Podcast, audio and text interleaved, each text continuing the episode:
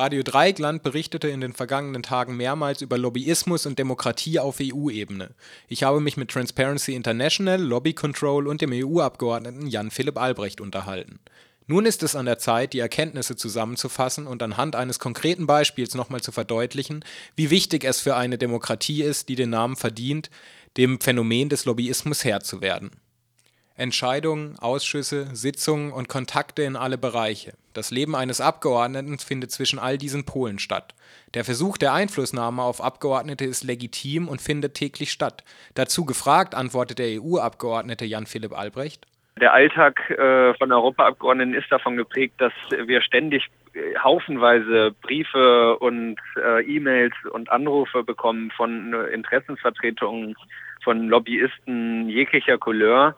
Und äh, wir müssen versuchen, äh, diesen ganzen Einfluss versuchen und natürlich auch den Einladungen und Anfragen äh, und Terminnotwendigkeiten, äh, die dort geschaffen werden, ein Stück weit äh, ja, uns auch zu entledigen. Die Manipulationsweisen und Tricks der Lobbyisten sind dabei gewieft und zahlreich.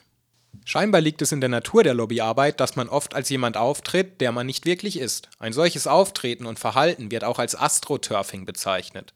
Der dem US-Sprachraum entstammende Begriff bezeichnet politische Public Relations und Werbeprojekte, die darauf abzielen, den Eindruck einer Graswurzel- und Bürgerbewegung vorzutäuschen. Ähm, da werden dann so Fake-Bürgerbewegungen gegründet.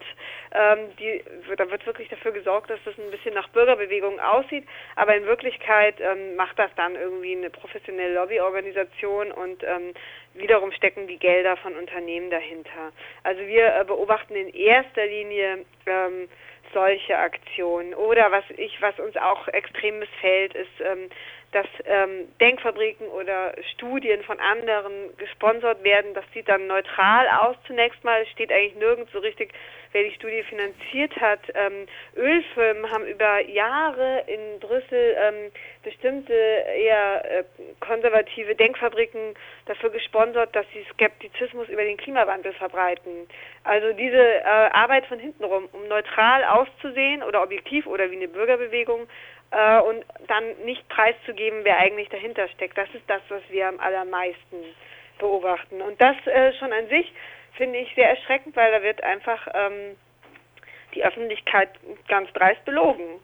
Ja, oder gar irgendwie versucht, in der Weise zu beeinflussen, dass sie es gar nicht merken. Genau, so ist es, genau. Also bis hin dazu, dass man, man belügt sie, weil man sagt ihnen nicht, wer eigentlich dahinter steckt und damit versucht man sie natürlich auch zu beeinflussen.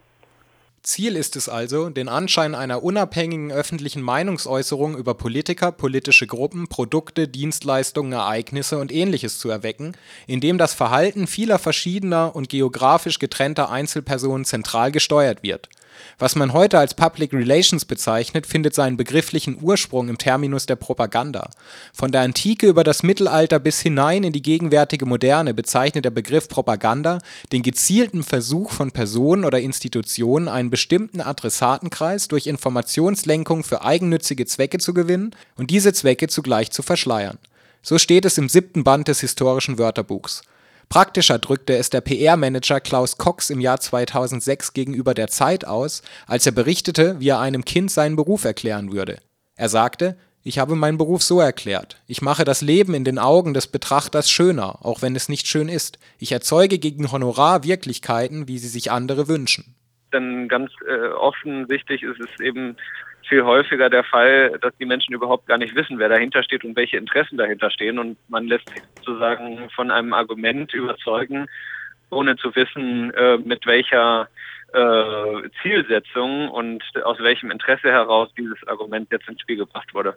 Die Aufgabe der Politik angesichts der Vielfalt der virtuellen Wirklichkeiten und Einflussmöglichkeiten besteht demnach, so Jan Philipp Albrecht, in der Ermöglichung von Transparenz.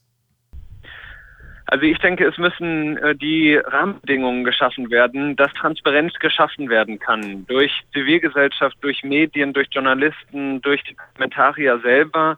Und dazu muss es die Möglichkeit geben, zu sehen, ein Stück weit, welche Player sind überhaupt in Brüssel, in Straßburg, in den nationalen äh, Hauptstädten. Und ähm, äh, es, es muss ein Stück weit die Möglichkeit geben, zu sehen, welche Inhalte äh, einen Weg in den Prozess gefunden haben und welche nicht. Und äh, dass diese Herausforderungen und diese Grundvoraussetzungen, die äh, muss, muss die Politik eben beantworten. Und äh, alles Weitere liegt in der Hand der Zivilgesellschaft, der Öffentlichkeit und der Abgeordneten. Und die müssen natürlich dafür sorgen, äh, dass es eben ein transparentes Verfahren wird und ein demokratisches. Werden wir konkreter. Was bedarf es also für die Demokratie? Wachsame Abgeordnete, informierte Bürger und ein Rechtswerk, was die notwendigen Rahmenbedingungen dafür schafft, wie beispielsweise ein verpflichtendes Lobbyregister oder einen legislativen Fußabdruck.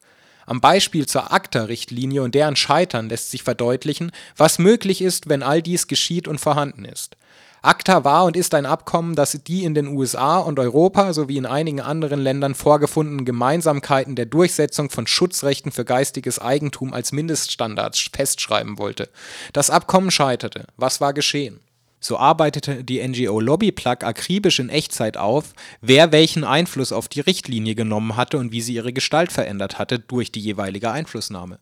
Die äh, haben sich speziell mit dieser Verordnung beschäftigt, zeichnen sozusagen genau nach, welche Änderungsanträge ähm, von wem übernommen wurden, also oder welche Passagen aus denen von wem übernommen wurden. Und da kann man sehen, dass Amazon da sehr erfolgreich war. Also sprich, die müssen da total aktiv sein, aber gleichzeitig ähm, sind sie nicht im Register zu finden.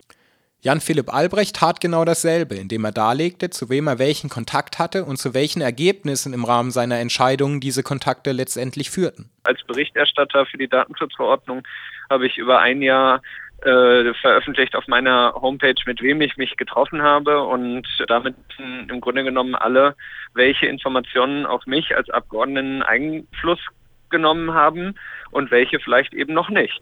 Neben diesen Beispielen zeigte sich dann auch das Phänomen des Astroturfing im Rahmen der Diskussion um die ACTA-Vorlage.